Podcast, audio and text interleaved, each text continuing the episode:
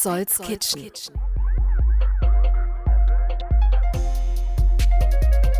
Welcome to Petzolds Kitchen Episode 36. English? Ja. Hier kommt der Nachschlag zu meinem Trip vergangene Woche nach London. Ich war zu Besuch im Pie and Mash Shop Goddard's in Greenwich. Vergessen wir Jotam Ottolenghi und Jamie Oliver und all die Aushängeschilder der heutigen englischen Kulinarik, sondern this is a trip down to real English food. Und wo ich schon dabei bin, ein Hohelied auf das echte englische Essen heute zu singen, habe ich mich auch in Berlin umgeschaut nach Typical English Food. Da gibt es nicht so viel. Mein Favorite Hideaway, das Hirsch und Hase in der Brunnenstraße, hat die Pandemie leider nicht überlebt. Das war früher mein Anlaufpunkt für schottisches Essen. Es gibt das Lonely Hearts in Neukölln mit English Breakfast. Trotzdem wurde ich fündig mit Fritz Lloyd Blomeyer, Deutschbrite und Cheesemonger und ein guter alter Freund von mir. Und im Spro war ich gewesen. Jonathan aus Kanada hat hier einen kleinen Laden für Scones. Diese süße Gebäck, was einen dahinschmelzen lässt. Draußen ratterte die Straßenbahn vorbei in Richtung Pankow. Ständig kamen Kunden rein für einen Flat White Coffee und einen Scone mit Clotted Cream. Aber Jonathan nahm sich trotzdem die Zeit für mich. Und ihr erfahrt jetzt eine Menge über Scones, Clotted Cream und welche Marmelade dazu passt. Blick auf die Schönhauser Allee und äh, gib mir doch da mal einen Namen und wie bist du zu den Scones gekommen? Ich bin der Jonathan. Wie bin ich zu Scones gekommen? Das ist, ich wollte einen Coffeeshop aufmachen und ich wollte etwas Besonderes anbieten. Und es gibt genügend Coffeeshops überall. Und meine Mutter ist Kanadierin, aber sie ist auch Engländerin, halb, halb Englisch und ja, Scones Das, waren nicht das so... Commonwealth Ja, genau, in deinen genau. Adern. Welche Verbindung hast du zu Scones? Du wolltest einen Shop machen, der kein Coffeeshop ist mit Scones, aber Scones, wer es kennt, it's uh, mouthwatering, uh, eyes roll, aber man muss es kennen. Hier in Deutschland ist es nicht so bekannt. Das ist schon was Spezielles zu sagen, ich mache Scones hier. Ja? Eigentlich so super unbekannt ist das auch wieder nicht, weil äh, das habe ich auch äh, nach ich diesen Laden aufgemacht habe bemerkt, weil viele Leute besuchen England und wenn man England besucht, ist so eine, einer der wie, äh, keine Ahnung, Big Band Besuch, äh, man isst auch Scones irgendwie. Und, Und ich konnte heute Morgen sehen, da kam ja einer nach dem anderen hier rein. Es ist also auch gut besucht. Warum sind Scones so beliebt? Was ist im Scones drin, was es so großartig macht? In der Regel, das ist was Süßes, aber trotzdem ist es nicht so süß und das hat mega äh, Konsistenz. Das What's it ist, das ist lecker. Eigentlich ist es so ein Mürbeteig äh, mit sehr viel Milch. Sehr viel Milch und äh, Buttermilch. Okay, und, es äh, ist äh, definitely nicht low carb. Low Carb ist es nicht, nein, Low Carb ist es nicht, aber kann man schon äh, im Vergleich zu anderen Süßigkeiten äh, kann man schon Low Sugar sein. Das, das ist schon Low Sugar. Äh, ich hörte, oh, äh, äh, Scones sind Brötchen. Scones sind definitely keine Brötchen. Auf keinen Fall. Nein, und äh, Scones sind natürlich schon mal fantastisch und wenn man reinbeißt, ich sehe immer die englische Südküste, du vielleicht auch die Wälder von Kanada, wer weiß. Aber alleine wäre es nie das Richtige, sondern was dazu kommen muss, ist äh, Clotted Cream. Na, was ist Cl Clotted Cream? Cold Cream ist auch ein sehr spezielles Produkt. Das ist eigentlich gebackenes Milch. Das ist, äh, man backt äh, Milch äh, ziemlich lange in sehr niedriger Temperatur, so ungefähr 9, 10 Stunden. Dann kühlt dann wieder runter und dann man nimmt, was da eigentlich diese hochkommt. Das ist die richtige fettige Teil und das ist himmlisch. Das ist einfach himmlisch. Es ist Ambrosia im wahrsten Sinne des Wortes und das macht man einfach auf den Scones drauf. Und wenn man das isst, denkt man nicht an Low Carb, sondern man denkt an himmlisches Essen. Ja, genau. Das Essen für die Götter, Ambrosia. Ja, genau. genau. Du sagst ja, Clotted äh, Cream ist auch gar nicht so einfach herzustellen. Es nimmt Zeit und so. Machst du das selber oder importierst du das? Ich habe am ganz am Anfang selber gemacht, aber erstmal, das ist wirtschaftlich nicht lohnend. Äh, das Zweite. Wir hatten auch ganz am Anfang, das war vor dem Brexit, wir hatten auch sehr, sehr, sehr viele englische Gäste hier äh, damals. Und die haben gesagt, ja, das ist lecker, aber das ist keine Original äh, Clotted Cream. Das Ja. ist natürlich, wir verwenden keine englisches Milch. Ja, das ist weißt du, das ist so schwierig. Also zum Beispiel, ich habe natürlich gleich hier Earl Grey bestellt und der ist gut. Ich bin mir sicher, du verwendest einen guten Earl Grey. Aber ich war vor ein paar Tagen in London und es war fucking einfacher Thai Fu, Water from the Tap und es war äh, Milch. Und so gut wird es nie. Also ich will nicht deinen Tee runtermachen. nein, nein, nein, Aber nein, ich verstehe das. Wahrscheinlich liegt es sogar am Tee und vielleicht auch ein bisschen an der Luft. Es ist immer Genau, so genau, ein genau. äh, Mix von all den Dingen. Die ja. gesamte Ambiance und äh, natürlich Wasser spielt im Tee sehr, sehr große Rolle, klar. Ja, Und sogar wenn man in unterschiedliche Regionen von Deutschland äh, bist, die äh, Stärke von der Wasser ist äh, ganz unterschiedlich. In Berlin wir haben ein sehr hartes Wasser, obwohl wir das fil filtern. Trotzdem aber Wasser schmeckt überall anders. Ich habe noch zwei, drei Fragen, aber äh, wir machen erst mal kurz eine Alles Pause. Du hast Kundschaft.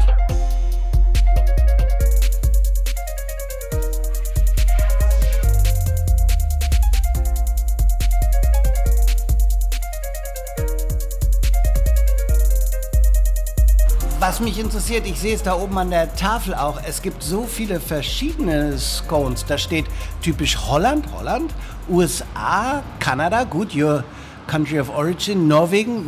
Was macht die aus? Das sind eigentlich, äh, wollten so etwas anderes, Scone- äh, sein. Das ist, weil Scones sind eigentlich sehr vielfältig oder kann man sehr vielfältig machen, obwohl in England das ziemlich konservativ ist. Es ist so drei, vier Sorten und es ist äh, alles. Hier haben wir Die, die drei, vier Sorten in, in England werden dann mit äh, Raisins, mit Rosinen oder Genau, so. Schokolade, Schokolade. Chocolate Chips, äh, drauf Cheddar. immer Clotted Cream und vielleicht irgendwelche ähm, Marmalade dazu oder so? Genau, also me- meistens ist es äh, Strawberry Ja. Jam. Ja. Strawberry Jam ist Okay. es. Und wir haben hier täglich 13 unterschiedliche äh, Scone-Sorten. Wir haben natürlich glutenfreie, vegane, Prenzlauer Berg muss man sagen. Und, aber auch ganz klassische. Außer die typisch England. Ich habe einfach die bestimmte Länder, was es super typisch ist. Äh, zum Beispiel in den USA Peanut Butter Jelly ist äh. Und ihr habt das einfach so äh, in meiner Variation mit Scones interpretiert. Und deswegen haben wir diese typisch Norwegen ist so eine Lachs-Scone. Am Anfang der Engländer haben das super, super weird gefunden. Jetzt aber kommen die auch und essen die auch sehr gerne. Okay, also nicht nur Bagel mit Lachs, sondern ah, das geht auch mit den Genau, Scones. ja. Du als Anglo-Kanadier, hast du nicht manchmal Heimweh nach britischem Essen, nach kanadischem Essen? Wo würde man hingehen in Berlin? I think it's hard to find. Es ist hard to find. Äh, Hier schon Hase? Ja, genau, Von genau. Fraser und Emma leider nicht mehr. Die Genau. hatten Haggis und das ganze Schottische. ja, Englisches, so ein bisschen Irisches. Äh, Ich gehe sehr gerne irische Pubs eigentlich. Und da kriegt man englisches Essen, englisches Frühstück und so weiter. Also Okay, aber Restaurants und so gibt es nicht. Vielen Dank. Next customer waiting. Vielen, vielen Dank. Das Spro an der Schönhauser Allee, die süße Anlaufstelle für Scones. Ich habe mein danach mit Clotted Cream und Orange Marmalade gegessen.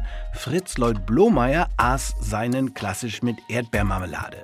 Genau, Fritz Lloyd Blomeyer. Der sitzt mir gleich in Petzolds Kitchen gegenüber. Fritz verkauft vor allem deutschen Käse in seinem Laden an der Pestalozzi-Straße in Charlottenburg. Beliefert die Spitzengastronomie in Berlin. Er ist so eng liiert mit der Patisserie du Bonheur in der Brunnenstraße, dass daraus inzwischen ein Max entstanden ist. Ein Gespräch zu dritt also mit Max auf dem Schoß von Fritz. Der hat sich zwischendurch auch immer gemeldet, aber das hat unser Gespräch über Real Cheddar, über Bacon und vor allem über britisch-englisches Essen, was so viel besser ist als sein Ruf, nur belebt. Zehn Minuten British Food Talk mit Fritz Lloyd Blomeyer und, ja, und mit Max. Satt mit Fritz. Zu Gast bei Petzolds Kitchen. Ich wollte sagen, Fritz Lloyd Blomeyer, grüß dich, hallo. Jo, Ich hallo, ge- gebe dir das mal näher ran, aber man muss schon korrekt sein. Wir sind zu dritt, da ist nämlich noch Max. Seit, Frederik Maximilian Blomeyer. okay, äh, seit wann äh, ist der auf diesem Planeten? Seit dem 18.08.2022. Du tust einiges dafür, dass er uns nicht äh, die Mikrofone mit seiner süßen Stimme voll blasen wird. Was tust du dafür, dass er ein großartiger Foodie wird? Mm, Ich gebe ihm viele schöne Sachen zu essen. Jetzt gerade hat er an einem äh, wundervollen Brot genibbelt, was im äh, Fett äh, vom großartigen Bacon von Simon the Sausage Man gewälzt war. Genau, wir haben uns ein paar Sachen mitgebracht. Thema nämlich heute ist äh, britisches Essen, am besten in äh, Berlin. Der Anlass, ich war gerade in London, war wunderbar in einem Greasy Spoon Café und habe da so The Full English Breakfast genossen. Dann war ich in einem Pie and Mash Shop, hatte Shepherd's Pie mit Mash. War einfach großartig. Ich komme zurück nach Berlin und wollte hier irgendwo so Full English Breakfast. Aber das ist nicht einfach. Es gibt das Lonely Hearts, die hat aber gar keine Zeit für mich, in Neukölln. Dann habe ich aber entdeckt Spro. Weißt du, wofür Spro steht? Das wusste ich nämlich auch nicht. Nein, muss ich ehrlich sagen. Espresso. Ja, der Owner ist Canadian English und er sagt, in Amerika ist das ein Slangausdruck für ein Espresso Spro. Und da gibt es, das habe ich mitgebracht, diese wunderbaren Scones mit Clotted Cream. Und du hast äh, Bacon, äh, du hast es ja schon gesagt, mitgebracht. Äh, ich würde sagen, wir fangen mit den Scones an. Sag erst mal, wenn du, bist ja Deutsch-Brite, deine britischen Affinities auf der Food-Szene stillen willst, was fürs Heimweh tust, was machst du da? Erzähl mal kurz, wenn, während ich hier einen Scone aufschneide. Ja, also ich meine, das, das volle Englisch ist natürlich immer eine gute Sache. So ein paar, so ein paar schöne Sausages, Bacon, Baked Beans. Wo bekommt man sie? Die Sausages und den Bacon, den äh, bekomme ich von Simon the Sausage Man, einem äh, Exil-Neuseeländer, der aber ja nach äh, äh, klassischen Rezepten auch aus Großbritannien ähm, viele schöne Dinge macht. Unter anderem halt sein English Streaky und English Back Bacon. Okay, und das haben wir hier und das haben wir auch gerade schon in der Eisenpfanne vor sich hin brutzen lassen. Wir fangen mit den äh, Scones an, den Knack, den man im Hintergrund hörte. Ich habe den Scone geteilt und die Clotted Cream geöffnet. Das war der Knack. Hm, Wie willst du das? Ein Scone, halbiert, Clotted Genau, Cream? ähm, äh, und äh, äh, was ist das? Ist das Himbeer oder? Nee, das ist äh, klassisch Strawberry. Ja? Ja, Strawberry. Okay, ja, bitte, unbedingt. Jetzt ist es natürlich ein bisschen schwierig in ähm, Berlin an diese Sachen ranzukommen. Wo würde man äh, hingehen? Eine Adresse habe ich genannt, Lowly Hearts Café.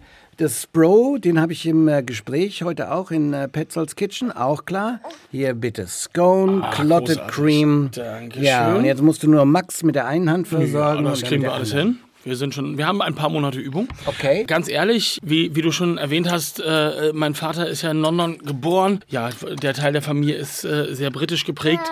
Ähm, ich habe den, den, die Bacon und Sausages von, von Simon äh, natürlich bei mir im Laden in der Pestalozzi-Straße in Charlottenburg äh, bei Blohmeyers Käse, genau wie auch unter der Theke. Also in der Theke habe ich nur deutschen Käse, dafür bin ich ja bekannt. Aber ähm, unter der Theke habe ich auch immer einen wundervollen gereiften Cheddar liegen. Ne? Und das ist für mich auch so eine absolute Erinnerung an meine, an meine Granny. Einfach ein, ein, ein Weißbrot mit ein bisschen, mit ein bisschen gesalzener Butter und so einem schönen gereiften Cheddar drauf. Also ich habe so einen 18 Monate höhengereiften Cheddar aus Somerset. Ich Ähm, muss gerade meinen Mundorgasmus verkraften. Das ist ein Scone mit Clotted Cream und dazu Marmalade. Marmalade muss man dazu sagen, wenn Marmalade ist Orange in Great Britain. Du hast Strawberry. Es ist fantastisch, oder? ich kann mich reinlegen gerade, muss sagen. Ja. Cheddar. Du hast als Cheesemonger in Berlin Cheddar im Angebot. Einmal 12 Monate, einmal 24 Monate gereift. 18. 18. Mm, 18, Okay, genau, 12 let's und be 18. precise. Aber klassisch höhengereift. mm, In so, Wo in kommt so, der her? Äh, Somerset. Wahnsinn. Ne? Das ist also, das Warst ist die, du vor Ort in der Käserei schon mal? Mm, Ich war noch nicht in der Käserei, aber ja, ich war schon mal vor Ort. Äh, allerdings war ich da Teenager noch. Meine Familie ist auf jeden Fall nicht so pro, pro Brexit gewesen. Ähm, äh, die, kommen, die kommen mich äh, gerne in Deutschland besuchen. Und äh, sind sehr traurig darüber, dass die ähm, Reisemodalitäten sich äh, äh, so erschwert haben. Du, ich war ja gerade drüben, bis auf ein paar Nigel Farages äh, sind nicht mehr sehr viele für den Brexit. Ähm, du hast gesehen, ich habe einen alten, Max hat einmal versucht nach mir zu zielen, mich aber knapp verfehlt. Hier ist seine Fläschchen wieder. danke. Vor der Tür habe ich meinen alten Land Rover Defender, also lass uns demnächst Max auch ins Auto mitnehmen, den Defender, und dann nach Somerset fahren, weil nicht nur der Käse, auch diese Landschaft, sheer beauty, oder? Es ist Absolut. Südküste Englands, Wunder, wunderschön. you Und, don't get much better than this. und, und ähm, das Cider. Also so das, also es tut mir leid, aber das ist eine Sache, die auch ganz übel fehlt in Berlin, seitdem, seitdem äh, die Grenzen ähm, äh, so zu sind, kommt irgendwie kein vernünftiges Cider mehr nach Berlin. Also man kriegt irgendwie mal ein bisschen was Schottisches, aber das ist für mich halt auch nur eine Halbwahrheit. Also was so an kleinen Artisanal Ciders rund um Somerset gemacht wird, das ist eigentlich das, wovon ich träume. Lass uns meinen 17-Jährigen mitnehmen, weil Südengland ist auch die Gegend, äh, wo das Karpfenfischen irgendwie groß äh, rauskam. Ja, allerdings ähm, sehr teuer, habe ich gehört, heutzutage. Der Cheddar, lass uns nochmal zu dem zurückgehen. Der hat ja diese, also einmal ist er hier im Orange, das ist aber eine reine Färbung. ja, den nee, nee, das- Cheddar, also- den du verkaufst, ist nie orange. Äh, ich, ich verkaufe White Cheddar, ich äh, brauche dieses gefärbte Zeugs nicht. Das ist äh, eine sinnlose Sache, die, die besonders die Iren und die Amerikaner brauchen, um darüber hinwegzutäuschen, dass sie ihre Sachen maximal zwei Monate in Folie reifen. Ähm, da kommt nichts aus der Höhle. Und ähm, damit es halt irgendwie nach was aussieht, wird, wird, dann halt, äh, wird dann halt dieser Farbstoff dazu gegeben. Jeder Biss in diesen Scone, während du redest, äh, wird es immer schwierig, die Aufmerksamkeit zu halten. Aber ich komme zurück. Der Cheddar hat diese kristalline Struktur. Woher kommt das? Also erstmal hat er diese, diese, klassisch ist für Cheddar dieses, dieses crumbly mouthfeel. Ne? Also so, du hast diese Krümeligkeit, die die deutsche Ja. Käse nicht haben. Das liegt daran, wenn du Käse machst, dann wird erstmal die, die Milch geronnen, da kommt ähm, Lab äh, in die Milch rein, dann äh, gerinnt es, also it curdles, wie man in England sagen würde. Dann wird der, der Bruch geschnitten. Und dann wird der Bruch vorgepresst. Und normalerweise würde das zu dem Zeitpunkt in Deutschland oder im, im Rest von Festlandeuropa halt sofort auf Käseformen verteilt werden und weiter gepresst werden. In England wird dieser vorgepresste Bruch nochmal aufgebrochen und dann erst auf die Formen verteilt und dann gepresst. Und dadurch, durch diesen Zwischenschritt, bekommt es diese, diese krümelig, crumbly, Mürbigkeit äh, mürbe. Struktur, Ja. genau. Ja, okay. Und äh, die, die Kristalle, die du angesprochen hast, das ist, äh, äh, das ist ein Phänomen, was durch die, durch die lange Reife zustande kommt. Das sind Salze, die sich mit Proteinen verbinden, ähm, Aminosäuren bilden und äh, die dann wieder auskristallisieren. Wofür würdest du, abschließende Cheddar-Frage, oder wo, wofür setzt du den Cheddar ein? Wofür setze ich ihn nicht ein? Toasted Cheese Sandwiches, Ja. äh, alles Mögliche gratiniert. ähm, also alles, äh, überall, wo man Käse schmelzen kann, äh, wird es besser, wenn du den Käse benutzt, würde ich Weil sagen. der nicht so wegläuft. Ne? Genau, er hat der- immer noch eine Struktur. Der, der schmilzt wunderschön, hat ein tolles Schmelzverhalten, aber wie du sagst, der, der bleibt halt da, wo du ihn haben willst. Abschließende Frage. Ab, ab, abschließende Frage. Also es gibt viele Kombinationen dieses Witzes, aber der, welches sind die drei kürzesten Bücher, die dieses Jahr geschrieben wurde? Dann die Antwort, ähm, der Humor der Deutschen. Klar, das versteht man sofort, vor allem aus britischer Sicht. Das zweite habe ich nie so ganz verstanden. Freiheitshelden der Italiener. Was immer da schiefgegangen ist, keine Ahnung. Da reicht mein Geschichtswissen nicht. Das dritte natürlich Geheimnisse der britischen Kochkunst, der englischen Kochkunst, ja. Warum dieses Klischee eigentlich? Also wir beide wissen, wir waren zusammen in Glasgow, wir hatten eine super Zeit. Gut, Britain, not England. Irland, fantastisch. Aber auch in England habe ich meist gut gegessen. Oft einfach, aber gut Es- gegessen. So, Das, das Ding ist, die Verrufenheit der englischen Küche kommt daher, dass England nach dem Zweiten Weltkrieg als das Land, was beteiligt war, am längsten von Lebensmittelmarken gelebt hat. Das heißt, ähm, die haben 18 Jahre insgesamt, ab, dem, also ab, ab Mitte des Krieges bis, bis äh, in die 50er rein, von Lebensmittelmarken gelebt.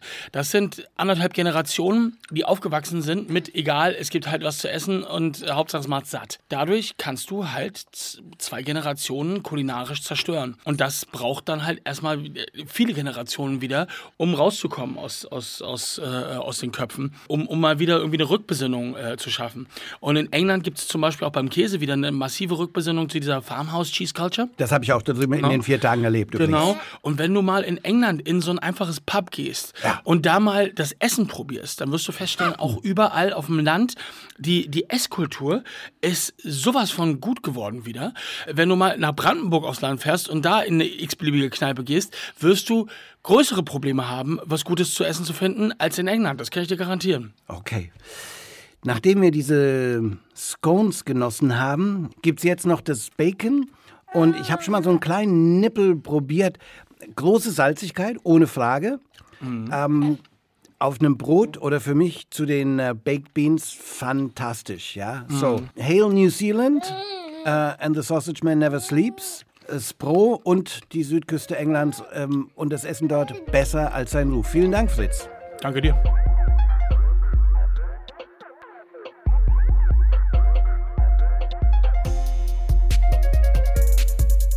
Und danke, Max, für die Geduld bei unserem Gespräch. Eingangs hatte ich gesagt, ich war in London in einem Pie and Mash Shop gewesen. Bevor wir zu dem kommen, sei noch eine andere Art von typischem englischen Foodie-Imbiss erwähnt. Die Greasy Spoon Restaurants. So benannt, schmutziger, fettiger Löffel, weil man in diesen kleinen Restaurants früher Sauberkeit nicht als wichtigste Aufgabe gesehen hat, sondern man wollte vor allem die Arbeiterschaft satt bekommen. Dort gibt es die Klassiker Beans, Mushy Peas, French Fries, Eggs, Bangers, also Würstchen. Greasy Spoon Restaurants gibt es überall, immer klein, Linoleumboden, leicht fettige Tische, von außen erkennbar an Namen wie Terry's Calf, The Electric Calf, oft mit einer Gardine im Fenster zur Straße, halb hoch, genug fürs Licht und zum Rausschauen, aber auch so ein bisschen verschämt die Tische und die Teller darauf versteckend. Also, das ist der eine Reisetipp für London, mal nach einem Greasy Spoon Restaurant fragen. Ich war zum Beispiel im Normans Café, Link neben diesem Podcast und ich war in Greenwich, da wo der Nullmeridian gemessen wird, also die Greenwich Mean Time, wo das Segelschiff, die Katisak, der berühmteste Teeklipper aus alten Tagen im Trockendock steht. Das Maritime Museum sei auch noch erwähnt, ein tolles Ausflugsziel und das alles gar nicht mal so teuer. Ins Museum kommt man sogar umsonst. Ich bin in den Pie and Mash Shop Goddards. Hier gibt es, klar, Pie and Mash, so nennt man auch diese Imbiss-Restaurants Pie and Mash Shop. Tja, und You Don't Get More Typical Than the Goddards, wo ich mich mit dem Inhaber Jeff Goddard unterhalten habe. Seven Minutes Foodie Talk in English.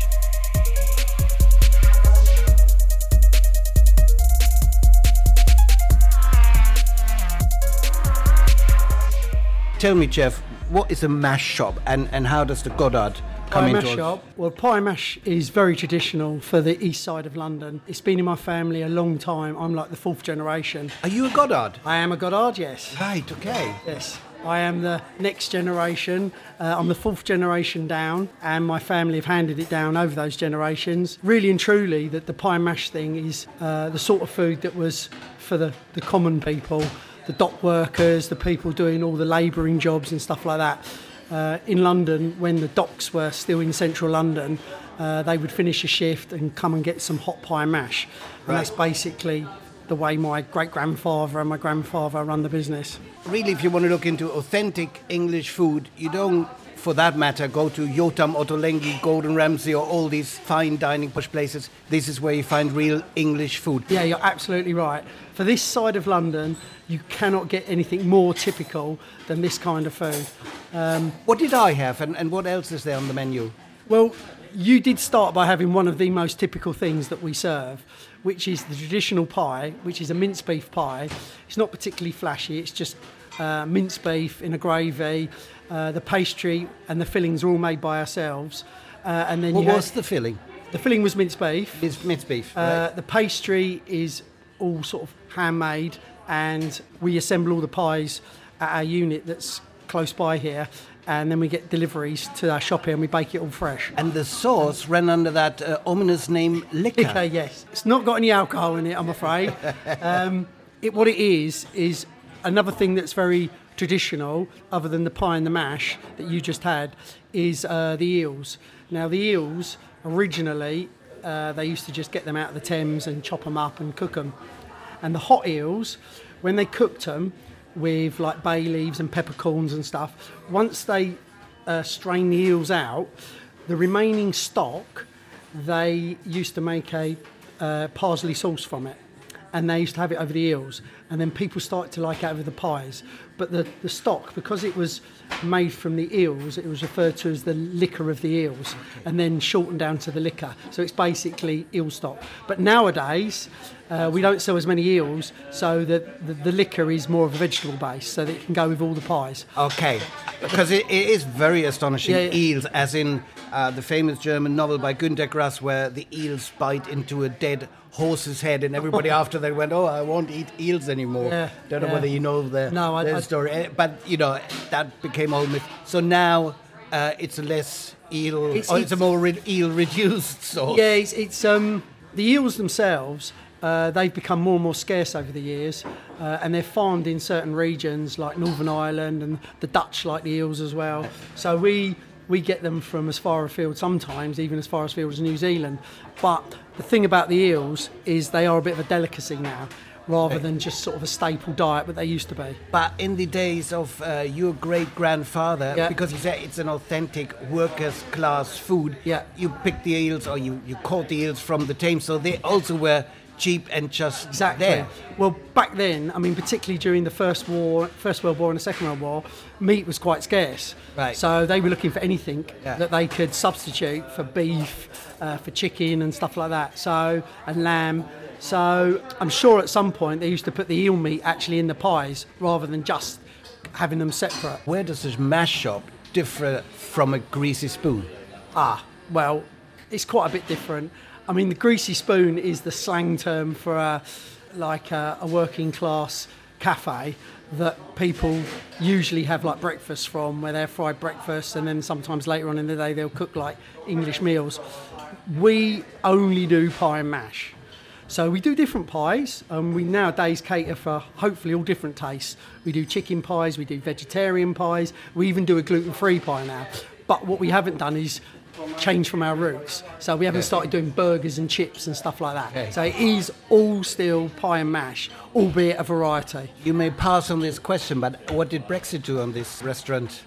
Well, the COVID thing was probably worse than the Brexit, but um, the Brexit has caused problems in terms of supplies. It has caused, caused problems in terms of the price of the commodities. So everything has gone up. Some of that is to do with Brexit, and I think some of that was to do what is going on in the war in Ukraine and obviously post COVID as well. But it is it has been a tricky time. Yeah. Is the mash up an endangered species or flourishing?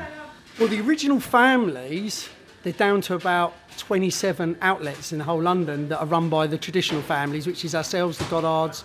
There's a family called Manzies, a family called Cooks, and a family called Kellys. They're the kind of the original families. Um, there are some pie mashups that have opened up outside of London towards Essex and Kent because a lot of EastEnders, that's where they moved Oh, out so the to. mash up, the mash up is a is a London thing. You won't find it in no, Newcastle. No, they won't. They they won't, they won't understand pie mash any more than a German would. Put it that way.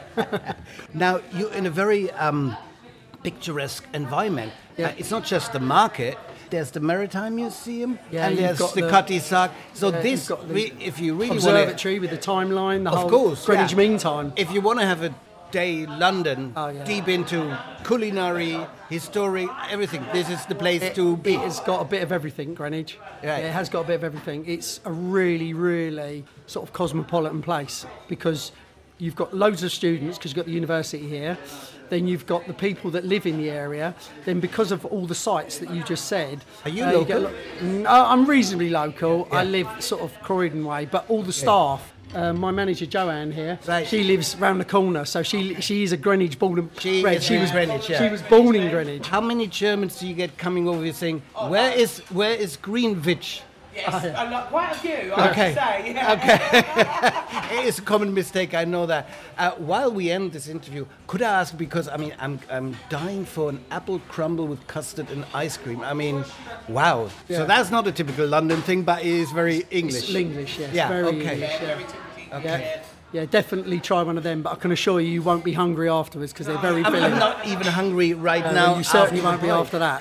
So, are you almost obliged to take this into the next generation? Goddard's been going five generations. Yeah, it? yeah, Four. 130 odd years. Yeah. So, have you planted into the future? And Well, my family do help out. My son, uh, I've got a son and a daughter, and my brother who works here as well. He's got two daughters. They do help out with some serving. and They help out at the factory as well. The thing is, is they you can't force people to do something. It'd be nice if they do, but some they're two of them are at university, so we'll see. We'll see. Hopefully, there will be some family to carry on this, you know, historic business. But who knows? You never know. At the end of the day. But the chances, if I came over again in five years' time, probably in a unified uh, United Kingdom with Europe, who knows, um, I'd still find the Goddards here. Yes. Yeah. Yeah. You will. You will. Tar, Definitely. Tar, that's Yeah. been tremendous. Thank you. Okay. Nochmal als Nachtrag und zur Erklärung, zu den Pies and Mash gab es früher wirklich eine Brühe aus Aal. Man kann zwar auch heute noch dort Aal essen, aber eher als Spezialität. Die Soße heute ist eher auf Gemüsebasis. Alle Links neben diesem Podcast. Nächsten Freitag können wir uns mit einer neuen Folge wieder treffen in Petzolds Kitchen. Ich freue mich, wenn ihr wieder dabei sein solltet. Petzolds Kitchen, der Foodie-Podcast aus Berlin.